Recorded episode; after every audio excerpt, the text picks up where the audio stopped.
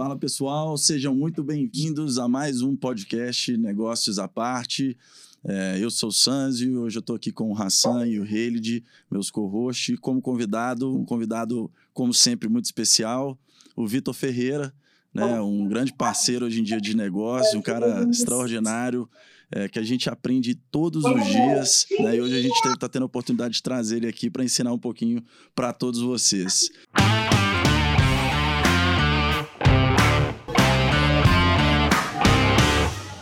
Vitinho, é, para começar aqui, é, eu queria te convidar a, a, falar um pouquinho de você e da sua história. Então, fica à vontade. Beleza, obrigado, Sázio. Obrigado, pessoal, pelo convite. Obrigado pelas palavras. Sempre preocupante quando você joga a expectativa lá no alto, assim, aí, pô, complica aqui, mas vamos lá. é... O, cara, assim, basicamente, contar long story short aí, né, dar uma encurtada, já não sou mais garoto, do, do, de como é que eu entrei nesse mundo de, de aprendizado, né? É, eu sempre fui uma pessoa da, da área comercial, no Rio de Janeiro, né? Comecei na, na área comercial lá, passando por, por algumas empresas, desde de, de tecnologia, farmacêutica, de seguros e tudo, sempre é, apresentando fazendo vendas para clientes, prospectando e tudo mais, aprendendo bastante, gastando solo de sapato e recebendo muito treinamento dos outros, né? De, de, ao longo dessas, ao longo dessas experiências. Até que um dia eu fui, numa dessas visitas, eu fui fazer uma, uma, uma venda ali comercial e aí eu não vendi, não deu certo, mas a pessoa me chamou para integrar e fazer parte de um time de treinamento, né? O famoso treinamento, né? da, dessa, dessa companhia. E aí, quando eu vi, pô, imagina, eu era do comercial, falei para a pessoa assim: olha, nunca trabalhei com isso, não faço a menor ideia, sempre fui muito transparente. E aí a resposta foi: é por isso mesmo que a gente quer. É, a gente quer alguém sem, sem vícios, com uma pegada comercial, que vem aqui tocar a área. E aí foi engraçado, né? Que imagina, você vai vender alguma coisa e sai com uma proposta né, de trabalho. E aí eu prometi para mim mesmo naquele dia que aceitei, claro, né? Por isso que eu estou aqui, tem quase 10 anos isso aí, é, acho que praticamente 10 anos. E eu prometi para mim mesmo que, puxa, já que eu vou para essa área, eu sempre fui muito competitivo, eu quero ser um do, dos melhores dessa, dessa área, né? E a minha experiência no comercial era sempre aqueles treinamentos ou muito piegas, ou descolados da realidade, coisas que não funcionavam muito. Então, mergulhei de cabeça em, em aprendizado, em como é que a nossa cabeça funciona, e tudo alinhado também a resultado. E aí, poxa, juntando a curiosidade, estou aqui hoje. Dez anos nesse mundo de, de aprendizagem, é, posso dizer que, que me encontrei aí no setor. Resumidamente, um pouco da, da história profissional é essa. Ah, Quer pessoal também? Posso contar pessoal. pessoal a, gente é a, mesma, a, gente, a, a, gente é a mesma pessoa, né, cara? Na verdade, não existe essa história de pessoal e, e profissional, né? Que nem outro clichê que eu acho que eu não curto muito, aquela história de hard skills e soft skills e não sei o quê. Putz, cara, a gente é, é um só, é um grande saco de células, né? É, que não dá para não dá para não dá para separar.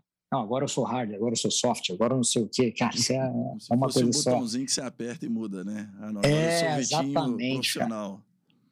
É, exatamente. E aí, enfim, eu acho que o grande, a grande questão hoje, até vou, já, já volto na resposta do, do parte pessoal, é que a gente tem que ser menos, menos ou e mais Z, né? Porque a pessoa, o que eu quero dizer com isso, né? A pessoa, ela se, se autorretula ali como um racional, um, um, sei lá, um cartesiano, um financista, que quando se coloca desse jeito é incapaz de ter a, a parte da inteligência emocional, né? O, o, pensamento crítico e por aí vai. E, pô, isso atrapalha demais. As pessoas têm que ser mais. Eu, eu brinco até, eu estava numa reunião outro dia, eu brinquei com a turma lá. Falei, pô, galera, é, mais Leonardo da Vinci, entendeu? O cara era pintor, arquiteto, é, que mais? Escultor, um monte de coisa. Imagina, dá pra, a gente pode ser, ser, ser de várias frentes aí, né? Mas não é papo alta ajuda, não. É sempre com muita ciência que vocês me conhecem. Vocês vão ver daqui a pouco, tá? Mas voltando no, no, no, no pessoal, poxa, sou do, do, Rio de Janeiro, né? Deve ter dado para perceber por algumas palavras, algumas são impossíveis de você esconder o sotaque, escola, quase, esquerda, quase coisa. Ah, não dá para reparar, exatamente. Mas eu também não falo que nem o no frota, essas coisas não. É um sotaque tranquilo, né? Porra, é um sotaque tranquilo. Então já tem aí, eu estou há uns oito anos em. É, sete anos em São Paulo, vivi cinco anos na, na Ponte Aérea, né? Minha família é do Rio de Janeiro. E depois de, de algum tempo consegui trazer todo mundo para cá. Então, pô, tá todo mundo super junto, super feliz. Uh, com uma filhinha de dois anos e meio, a Catarina. Inclusive, até ela desceu agora aqui. Eu falei, filha, dá uma descidinha lá, vai brincar, porque senão vai ser mais complicado aqui o nosso, a nossa conversa. Mas é isso, cara. Resumidamente é isso. Legal, legal. Uma coisa interessante no, na, na fala sua, Vitor, é que você criou uma oportunidade numa dificuldade, né? Então, assim, de, de, certa forma, você teve um fracasso ali, aquilo virou uma oportunidade de carreira que hoje você já toca há alguns anos, né? Isso é bem legal. Acho que Exato. sempre quando a gente traz uma pessoa, não, um novo convidado aqui, nas falas a gente sempre vê isso na história sempre tem um momento de dificuldade que virou uma oportunidade. Acho que isso aí define é isso aí. as pessoas conseguem vencer na vida. Eu não vou falar assim, vencer no sentido de cheguei onde eu queria, mas, pô, alcancei um é. sucesso ali em algo que é importante para mim, né? É... E são vários outros, né, Sanjo? Esse foi só um, teve, são vários outros que, que eu tive ao longo do caminho e vários outros virão, né? É, o importante é, é, é, fazer a limonada aí. Com certeza, a vida continua. Ô, Vitinho, vou tomar a liberdade de te chamar de Vitinho, tá? Já, já somos Pô, próximos chamar, aqui, cara. beleza? Se me ver ao vivo, você vai entender por que é. Tranquilo. cara, me conta uma coisa. Te fizeram um convite para fazer um negócio que você nunca fez na vida e que passa por aprendizado, né? E na sua fala você falou muito sobre ciência e tudo. Como é que você desenvolveu essas competências para estar tá onde você está hoje, né? Assim, para puxar esse aprendizado para você, para se capacitar, para conseguir passar aprendizado para frente, passar conhecimento para frente. Qual foi o trabalho que você fez aí? Legal, boa pergunta. Assim, inicialmente foi sem sentir. Vou contar uma história né, é, rápida aqui. Por exemplo, quando eu estava numa, numa, numa farmacêutica, eu fui de eu fui do comercial e fui do marketing, né, dessa dessa dessa farmacêutica. Na época que eu estava no comercial, eu visitava grandes grandes formadores de opinião aí da, da cardiologia ali no, no Rio de Janeiro. E, e, poxa, eu via que, quando eu olhava para o lado, olhava as outras pessoas que faziam a mesma coisa, eu vi que todo mundo, claro, tem exceções, tá? Até se alguém assistir depois, não estou generalizando, mas a maioria era focada mais no relacionamento só, sabe? E, óbvio que isso é importante, mas acaba que o profissional que está te recebendo, fica uma conversa meio, meio vazia, só tapinha nas costas, ah, vamos lá, aquela história. E, pô, não, não, não sou assim. É, é, claro que eu valorizo muito isso, mas eu sou mais, mais crítico, gosto mais de entender as coisas no, na raiz, eu acho que sempre fui dessa maneira. E aí, eu lembro que.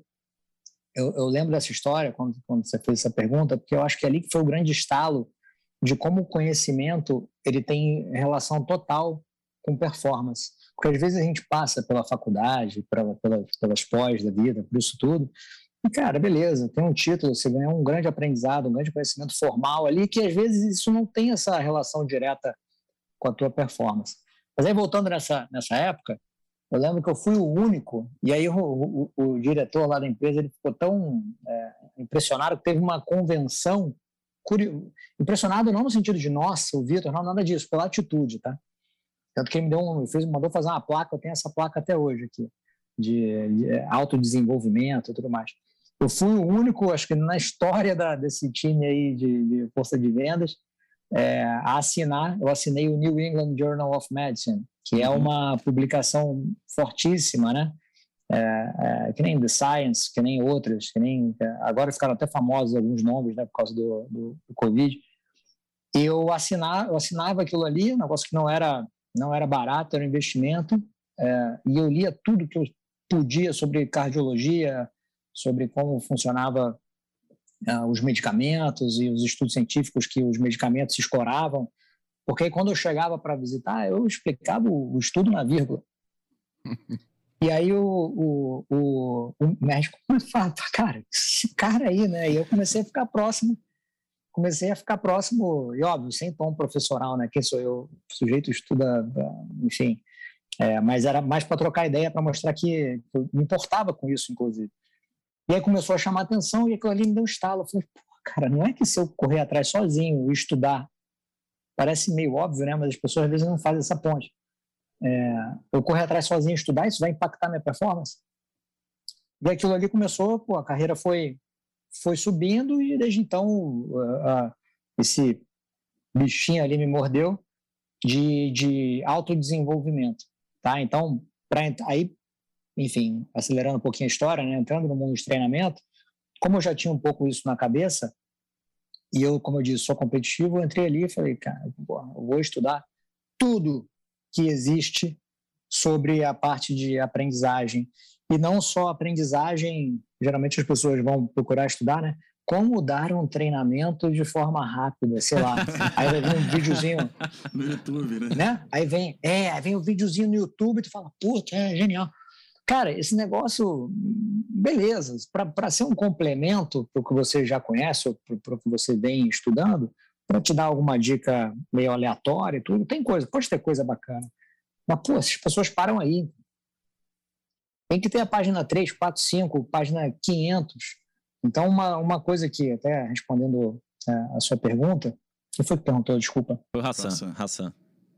Hassan, desculpa, Hassan. Até respondendo a, a sua pergunta, cara, eu fui no, no, nos fundamentos de como é que as coisas funcionam e, claro, consumindo essas coisas mais curtas, teoricamente mais digeridas, mas sempre entendendo o, o, os fundamentos. Então, o que eu quero dizer com isso?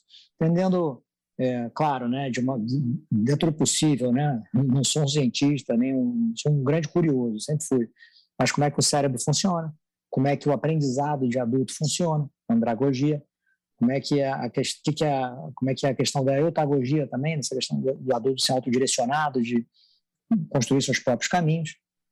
Então, isso é uma, é uma linha que eu gosto de seguir para tudo, que é um aprendizado pelos fundamentos. Não sei se já viram, tem um vídeo depois aí, se quiserem. Pa, pa, é, não é um vídeo curtinho deles de YouTube, não, né? Isso, no TikTok. Ele te explica como é que treina. Não, porra, vamos lá. O... É duro, cara. E aí o, o, o, vídeo é o Elon Musk dando uma entrevista na garagem da, da Tesla, é, que ele fala sobre os princípios fundamentais. Ah, eu acho sensacional. Vale a pena dar um Google depois. Sensacional. Isso aí, já, eu já falei isso aí bastante lá no escritório. Falou. Porque eu acho essa é. fala dele sensacional. A forma como ele raciocina, né? Como que ele constrói a linha de raciocínio é dos negócios dele. É, é muito é impressionante. Assim, Porque é um senão, simples, pessoal, né? a gente fica... É, é simples, mas assim, é, o, o, dá trabalho, né? É. E aí, o, o, se não for assim, é o que a maioria das pessoas hoje aprende ou estuda, então estudo por analogia. Exatamente. Né? É, é, é, é, são coisas. O cara estuda, ele pega como uma fonte principal de estudo um negócio super mastigado, às vezes de fonte, cara, de, de, pouco veio, né? respeito, né? nem sabe de feito, e toma aquilo ali como uma verdade e fica repetindo que nem um papagaio. É daí que vem o, esses clichês, essas coisas todas. É. Enfim, mas é, eu acho que é um pouco desse perfil que me ajudou a, a desbravar o mundo de aprendizagem. É, eu, eu vejo muito o seguinte: no final do dia é mais fácil é mais fácil você pegar um negócio que está pronto, que eu vou chegar é ali, vou copiar, às vezes vou até melhorar um pouquinho do que eu pegar, não, vou começar do zero, né? Vou te dar uma folha em branco aqui, é você começa essa ideia no zero. então, olha, eu vou te dar um direcionamento, você pega e faz parecido. Então, as pessoas acabam que no dia a dia tendem a pegar o mais fácil, né? E aí eu tenho uma pergunta para você. Pô, a rotina de todo mundo aqui é intensa. O dia a dia nosso é corrida, a gente tem várias atividades ali entre trabalho, família, enfim. Como é que você arruma tempo para fazer esse estudo contínuo, né? Para você continuar estudando e aprendendo coisas novas. Eu adoro ler, adoro ver vídeos que me, me, me agreguem, procuro sempre novos conteúdos. Mas de tempos em tempos eu vejo que eu não estou tendo tempo para fazer isso. Como é que você concilia isso tudo? Já, já quis fazer essa pergunta algumas vezes, inclusive, viu, Vitinho? Assim, é, essa coisa do conciliar o Vitor profissional, a sua vida pessoal, enfim, o tempo para aprendizado, para dar o tanto de treinamento que Legal. você dá e etc. Legal. Pô, vamos lá na verdade, até um disclaimer, assim, né? Que não existe essa coisa de, de é, super-herói, de gestor do tempo, nada disso não, né, cara? É, se você se organizar, eu acho que todo mundo se, se encaixa. Depois que eu vejo, depois que eu vi, é, acho que tem um, tem um tempo, isso, alguns anos, que ao longo da minha experiência profissional eu vi vários C-levels que fazem triatlon, eu falei, cara, eu não posso falar que eu não tenho tempo. Então, porra, o cara tem a agenda é, absurdamente lotada, tanto como a nossa, né? Mas eu acredito que com responsabilidade pô, gigantescas e ele consegue ainda fazer essas coisas. Então, é questão de se organizar. Na minha agenda, e mais uma vez, isso aqui não é, parece até é, parte do mercado financeiro, isso aqui não é uma recomendação, é, isso aqui isso aqui não é uma, uma recomendação, é só contar o que eu faço. Acho que o mais importante é cada um encontrar o, o, o que funciona e, óbvio, persistir, né? Porque o que mais falta, o que mais tem, na verdade, é, é voo de galinha. Você começa a fazer alguma coisa, depois aí vai, vai embora. Isso que eu gosto muito de, de, de disciplina. Disciplina engole motivação. Enfim, aí o, o, a minha rotina, eu acordo 4h40, é, eu, eu, acordo 4h40 da manhã, 5 horas eu estou sentado na, na, na, minha, na minha mesa ali, pô, antes de 5, né, vai ali, faz o café e tudo mais. Antes de, de, de 5 horas eu estou sentado, já estou estudando e vai até umas 6 e meia, mais ou menos, que é a hora que a, a minha filha acorda. E aí, beleza, na hora que minha filha acorda, aí começa, né? Vamos ver uma patrulha canina, não sei o quê, vai se arrumando pro colégio, e aí eu levo pro colégio, de lá eu vou pro, vou pro, vou pro, vou pro escritório.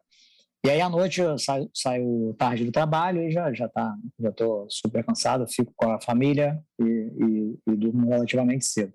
Mas o ponto desse desse horário da manhã, se vocês vocês vão reparar pela rotina que eu descrevi, eu falei ah não, mas não faz esporte, e tudo mais, não, não faço. Por enquanto, desde que ela que minha filha nasceu, está com dois anos e é, dois anos e meio, e eu tinha um histórico de fazer, gostava de fazer bastante esporte.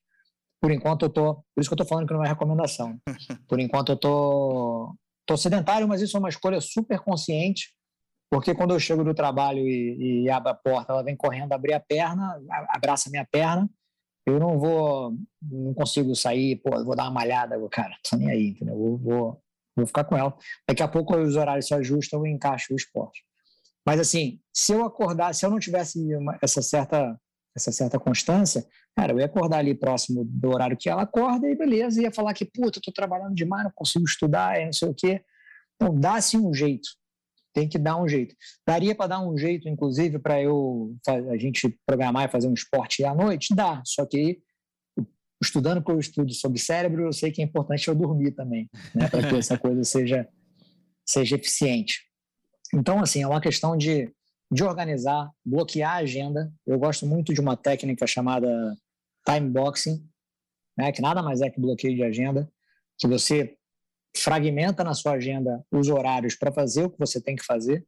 Então, não deixa, você não vira escravo da agenda dos outros, dos invites dos outros, porque se deixar, não vai parar de chegar invite para você fazer um monte de coisa. Então, você bloqueia ali para o que você quer fazer e, principalmente, você cumpre.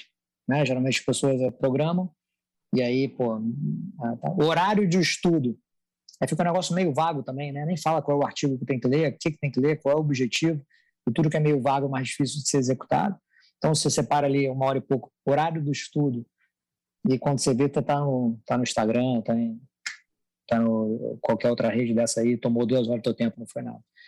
Então, a minha rotina é um pouco essa, é acordar bem cedo, focar naquele momento ali para estudar e, e, fazendo isso é, até final de semana, né? Hoje eu acordei essa hora também, no, no, no, no domingo também acordo essa hora e assim funciona, torna-se um hábito, você vai fazendo sem sentir.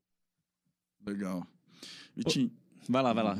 Ô, Vitinho, uma, uma dúvida, cara, e, e, essa dúvida vai ser legal porque definitivamente, seguramente, sobre o assunto você tem muito mais conhecimento do que eu, tá? É, mas eu estou vendo nas suas falas a importância que você dá é, para a leitura, é, para o conhecimento que você busca em cima de materiais que foram produzidos para você consumir aquilo, aprender e digerir. E, ao mesmo tempo, é, o que eu já li sobre teorias que estão relacionadas à aprendizagem é, e que fica mais forte na minha cabeça é a teoria do 70-20-10, né? 70% é, dedicado uh, para fazer na prática o que precisa ser feito, e ali está um momento de aprendizagem. 20% para que você possa dedicar a ensinar outras pessoas, que é o momento que você está aprendendo, e 10% do tempo dedicado a essa leitura, né, a, a busca de material para se munir de informação. Na sua fala, ela tá, é, tá claro para mim que talvez esses 10% não sejam 10%. Eu não, eu, eu não sei se talvez eu fiz uma leitura equivocada aqui do que você disse, mas eu queria entender qual que é a sua visão sobre, sobre essa teoria. Eu Legal. posso complementar? Deixa eu complementar aqui. Eu acho que a pergunta era muito parecida que eu ia fazer. E até pegando um case recente que o Vitor está ajudando a gente lá no, no escritório, né?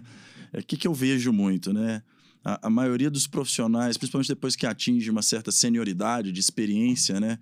Eles tendem a, a, a, acreditar que não existe mais nada a ser aprendido ou não existe nada a ser aprimorado, né? e, e fazer o exercício de, de reciclagem, vamos colocar assim, do conhecimento e das habilidades, eu vejo que é uma grande dificuldade, né? Assim, a gente pega os comerciais lá no escritório, né? A gente vê que eles, eles, eles, eles têm uma dificuldade ali, um, um, um, uma barreira na hora que você vai colocar práticas de exercício.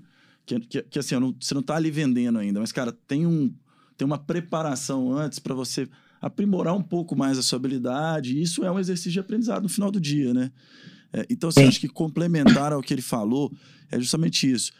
Essa prática, ela de fato ela é importante, eu acho que se aprende muito na prática, mas ela pode vir com vários vícios, né? E ela acaba atrapalhando mais do que ajudando.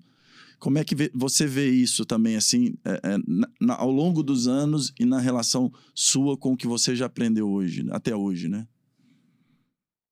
Perfeito, vamos lá, é, uma de cada vez, né? Na verdade, o, o 70-20-10, criado ali no década de 90, mais ou menos, essa teoria bem famosa, Morgan McCall, se eu não me engano, mas, assim, o, o, o, grande ponto é o que eu falei, por acaso até, inclusive, eu falei isso no início, casa com as duas perguntas, e eu entro mais em detalhe, obviamente, e vocês podem ir me pedindo para aprofundar, tá? Se não deixar, eu, eu vou falando aqui. Uh, é que, é, como eu disse, é mais E e menos ou. Né? O, as pessoas acham que elas escutam, de novo, né, aquele conhecimento por analogia, ou por tweet, ou por pseudo-gurus e tudo mais, que você se aprende na prática. Cara, você não aprende só na prática, não tem como. Você consolida aprendizado na prática, você aperfeiçoa aprendizado na prática. Mas não dá para aprender só na prática.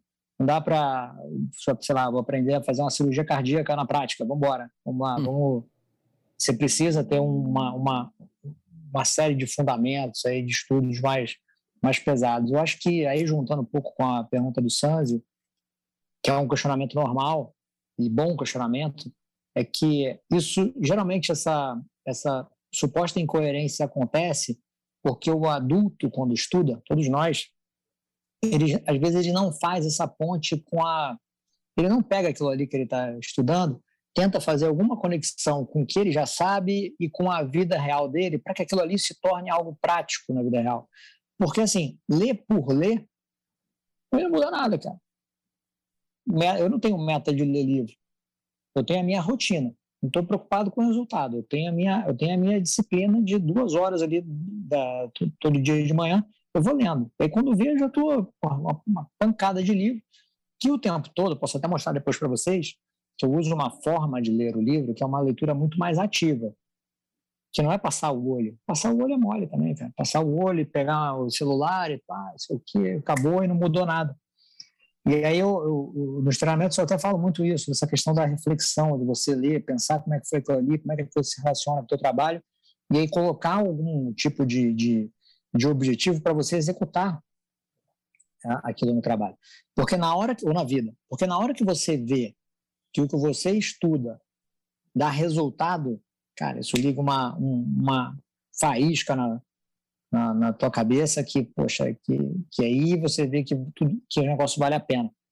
Senão fica aquele papo, ah, não, pô, vou ler, sei o que, grande coisa, ler um livro, não executa nada, nada disso.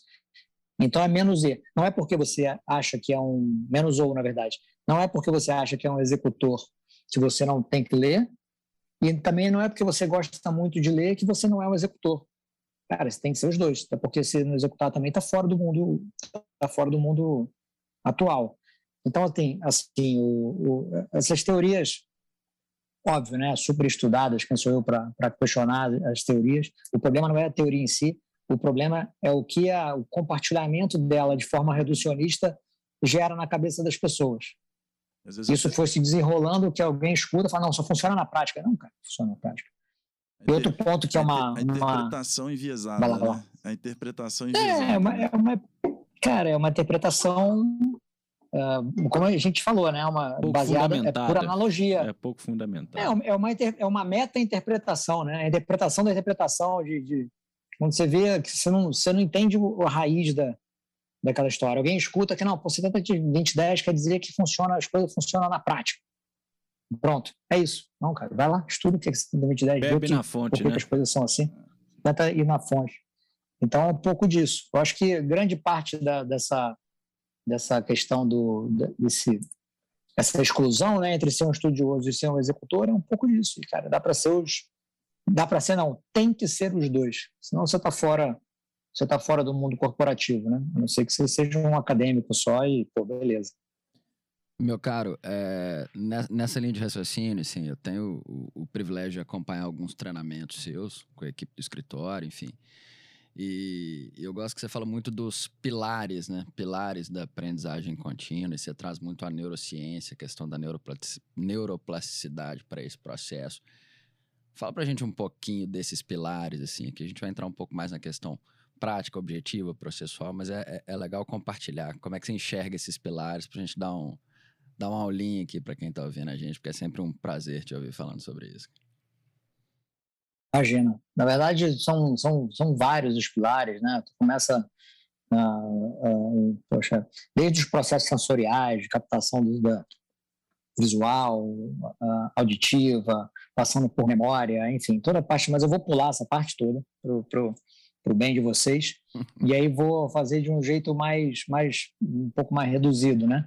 Eu, elenquei, eu elenquei, eu organizei na minha cabeça, tem, como eu disse, tem vários outros né? É, é, um papo super científico que quando você vê esse papo também é, de uma forma em, em, tweets ou em imagenzinhas de Instagram e tudo, é, putz, aí é um negócio vago, né? Mas tudo que eu vou falar para vocês é um, tem bastante fundamento.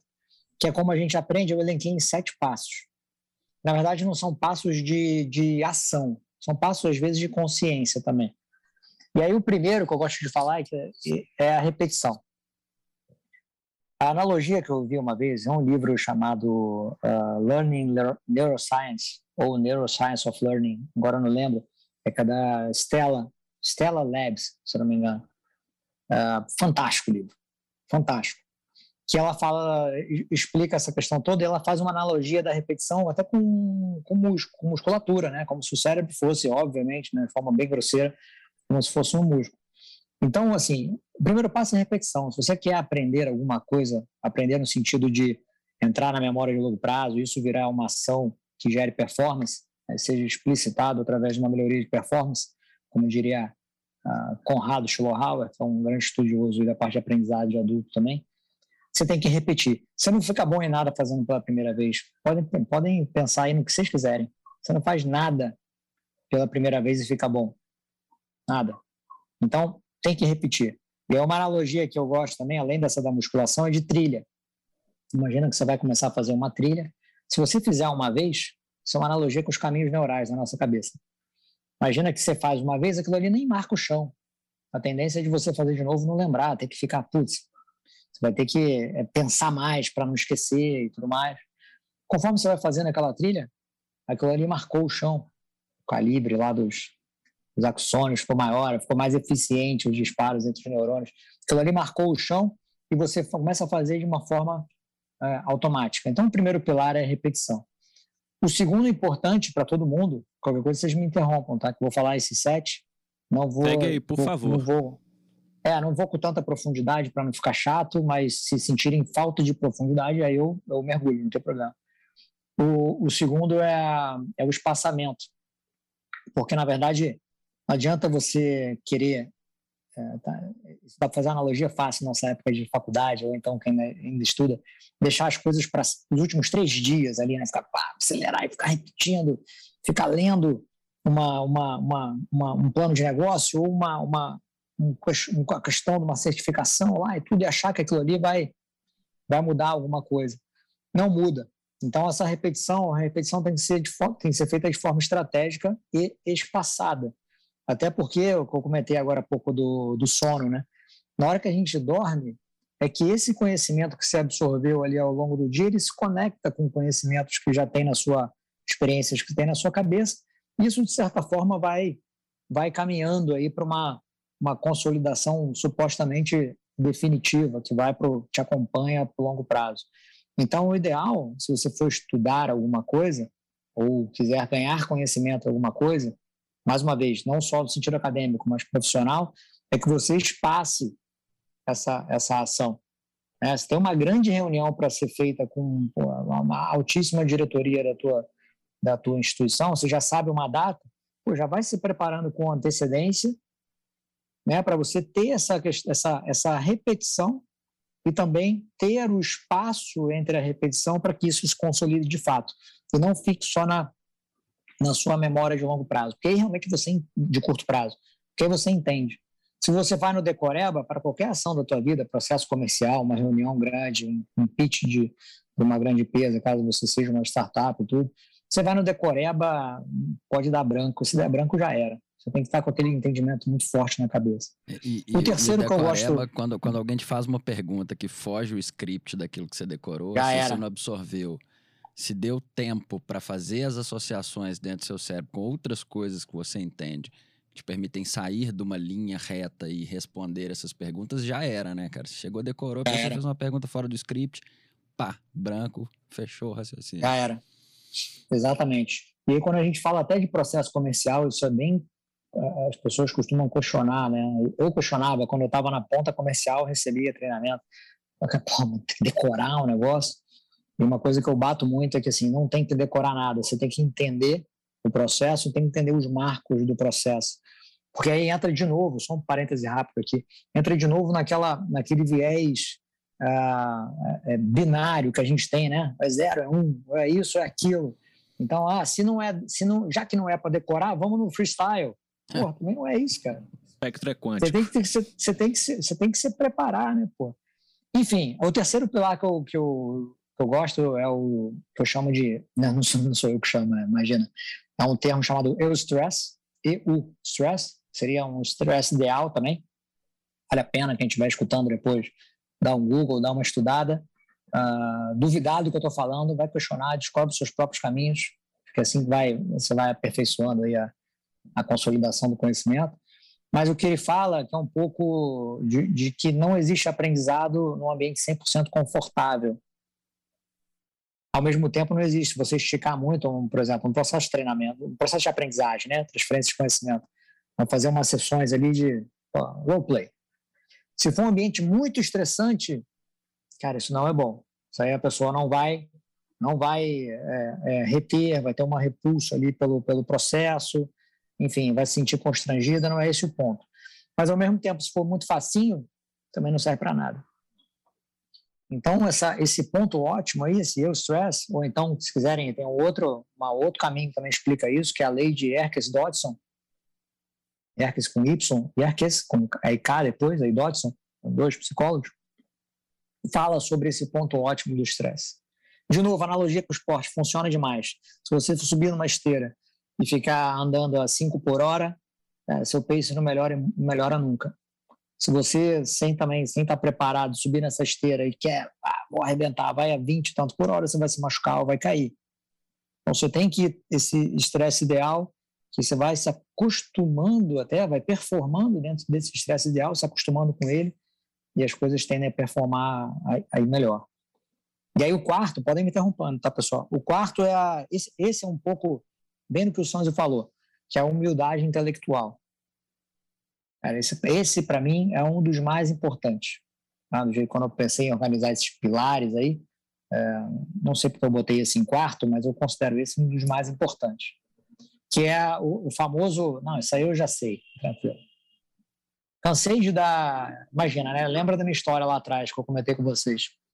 Eu não era de treinamento e, de repente, de uma hora para outra, fui dar treinamento para pessoas que tinham 20, 30 anos de mercado fazendo aquilo. O que, que esse cara vai me falar que eu tenho que fazer, né? É maluco, né? Então, o, aí, como eu falei, estudando estratégias de, de, de transferência de conhecimento, você resolve isso rapidinho. Mas voltando na humildade intelectual, eu escutei muito isso ao longo da vida e escuto isso muito ao longo da vida e me policio o tempo todo para não pensar assim, porque se der mole a gente começa a pensar assim também. Não, isso eu já sei, tá tranquilo. É, essa questão da, da você se considerar um expert, você fica limitado para novos para novos aprendizados e para desafiar seus conhecimentos. Eu fiz um curso uma vez numa escola chamada Hyper Islands, que é bem famosa lá na Suécia, na Inglaterra e tudo. Uh, e aí eles falavam muito dessa, dessa questão de você não se intitular um expert. Você é um curioso, não se intitule um expert. Senão você, você na tua cabeça, sem você perceber, você colocou uma linha de chegada. Uhum. E, é, e, é, e, é, nessa hora que vem alguém do nada aqui, te, brum, te toma, te atropela, é, te ultrapassa e quando vê já foi. Então, humildade intelectual é um negócio muito, muito importante. A gente tem que ter muito cuidado uh, de não achar que sabe tudo. Aí, para quem quiser pesquisar também, né? Eu faço de propósito isso, tá? Porque aí faz as pessoas irem desbravando os caminhos.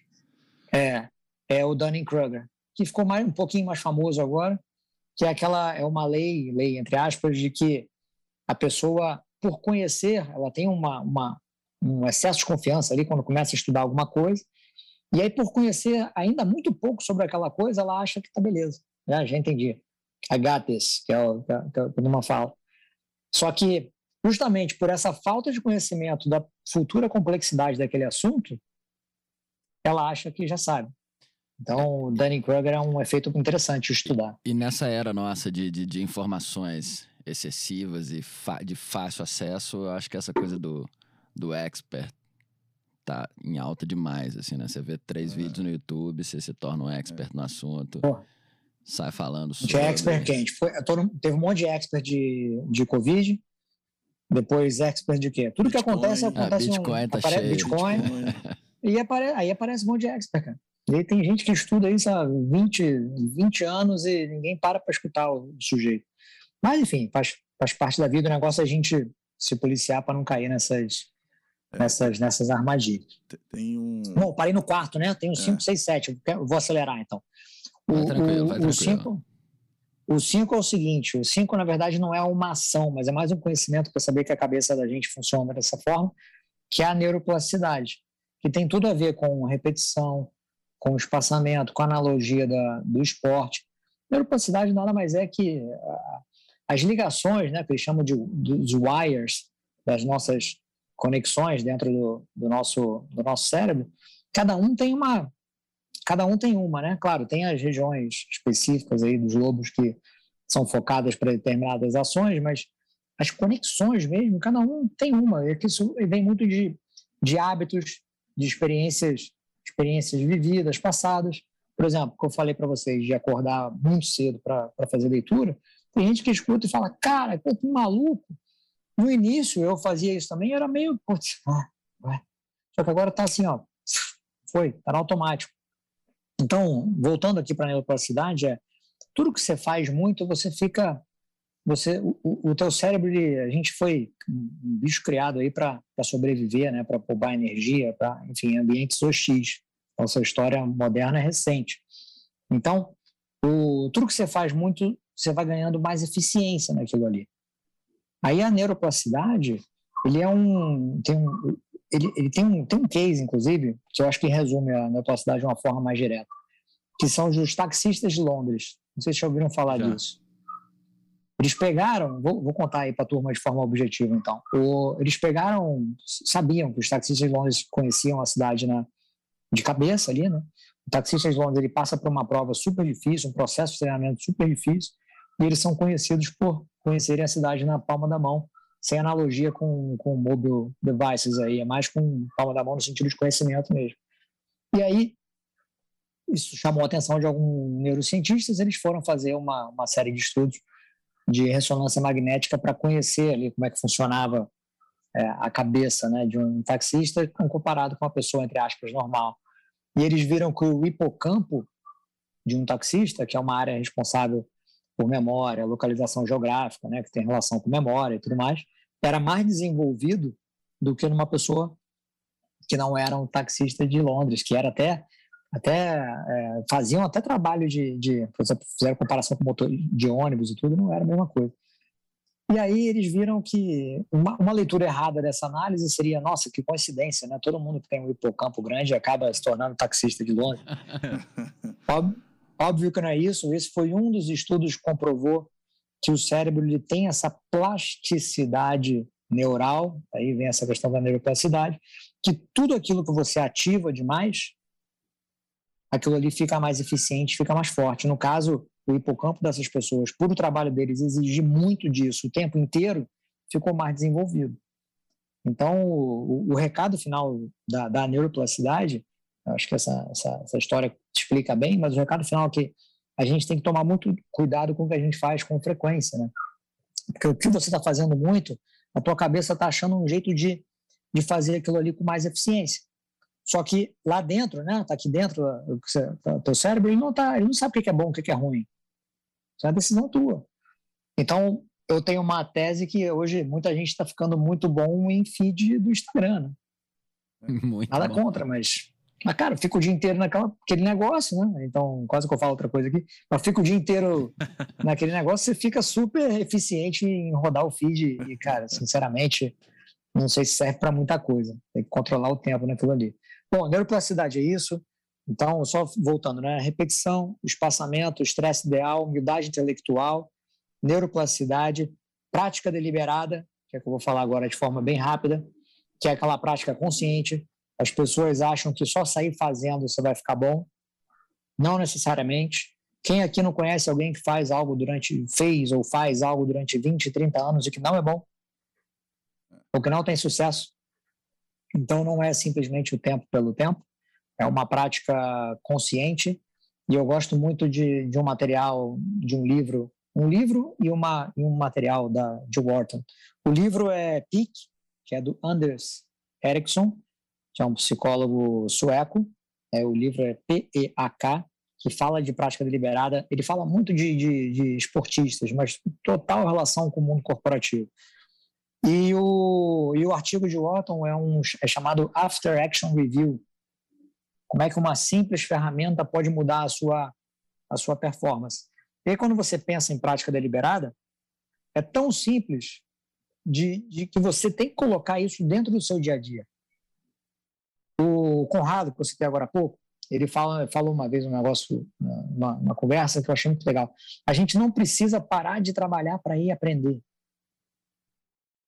Se você ficar dependendo só do processo formal de aprendizado, não, parei de trabalhar, agora eu vou lá fazer alguma coisa para aprender. Se você ficar dependendo só desse processo, você vai ficar para trás. Você tem que inserir estratégias de aprendizado dentro do teu dia a dia. E aí esse material de Wharton, que ele chama de AAR, né, o After Action Review, Olha que negócio simples, mas pouquíssima gente faz. Você sai de uma reunião com o cliente, o que, que as pessoas fazem? Pega o WhatsApp, né? Vai para próxima. Ou, vai, vai, vai dar uma olhada no Instagram, já vai ver qual é a próxima e vai embora.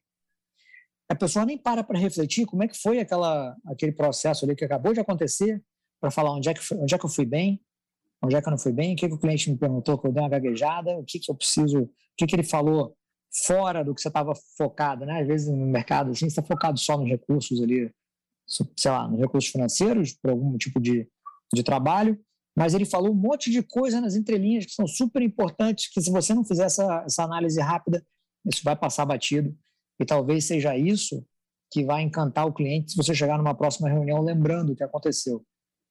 Então, todo o processo, acabou aqui essa, essa nossa conversa, eu vou pensar, putz, o que, que eu fui legal? O que, que, eu, que, eu, que eu não expliquei legal? O que, que eu fui muito longo?